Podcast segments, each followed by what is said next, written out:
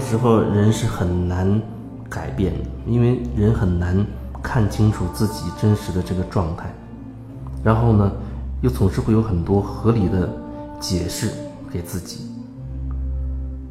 就像有的人，他处在一种生活的状态里，每天非常辛苦的工作、干活，完成各种各各种各样的事情，拼命的去工作，很努力。然后，领导给他加班，他就去加班；有些同事让他代班，他就代班，很辛苦。他会跟一些人抱怨说：“哎呦，我好辛苦，我很累，我不想这样。”可是当你告诉他说：“那你可以不这样，你可以在领导告诉你要加班的时候，你可以提出你自己真实的想法，你可以拒绝。”在别人说哦让你去代班的时候，你也可以明确的去拒绝。你可以告诉他你自己的情况哦，比如我很累，或者我还有什么事，我不想帮你代班，你可以去找别人看。你是可以拒绝的，至少是可以沟通的。但是当你这样去跟他讲，他就会觉得领导既然让你加班了。啊，你怎么能拒绝呢？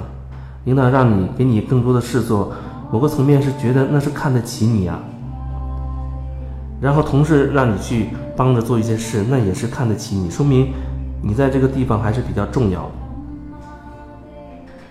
至少人家还会做事的时候还会想到你。等等等等，可能你还会觉得拒绝别人也不好，人家也有人家的难处等等。总之，你会找很多。很合理化的理由来解释给自己听。你仔细去去观察，你会发现有一些人他很矛盾。一方面，他觉得自己很辛苦啊，他不要这样的生活，他不想再这样。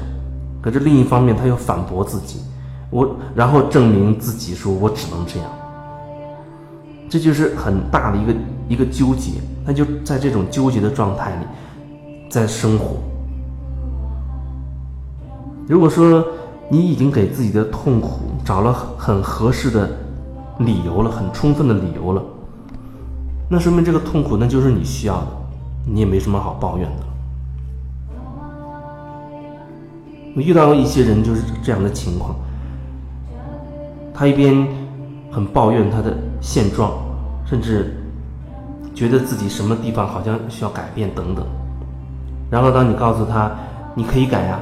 你可以不这样，你还有其他的选择啊。然后他很快就开始自我否定，他觉得不行，讲一很多很多的东西，就是为了证明给你看，说你看吧，我有什么办法？我只能这样。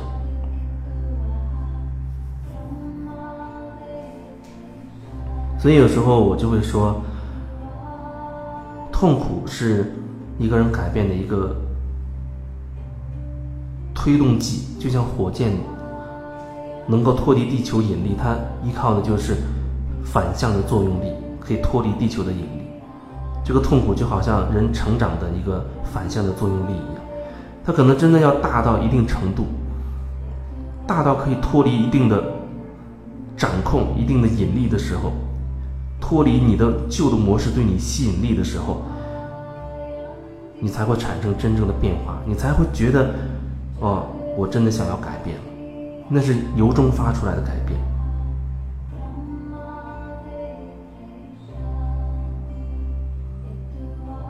所以有的时候对于一些人，我没有办法跟他再继续聊下去了，没有办法再聊下去了，因为我会觉得他已经在自己的那个一个模式里在打转了，而且给自己有很好的解释，我并不想。说过多的去碰撞他的那个系统，他就在他那个状态里，他既然觉得很合理，那就是很合理。而对于另一些人，他觉得自己受够了，不再想这样。我会觉得好像越痛苦的人，他真正的成长起来的速度反而会越快。所以说，痛苦是成长的一个。推动剂，它有很大的一个推动的作用。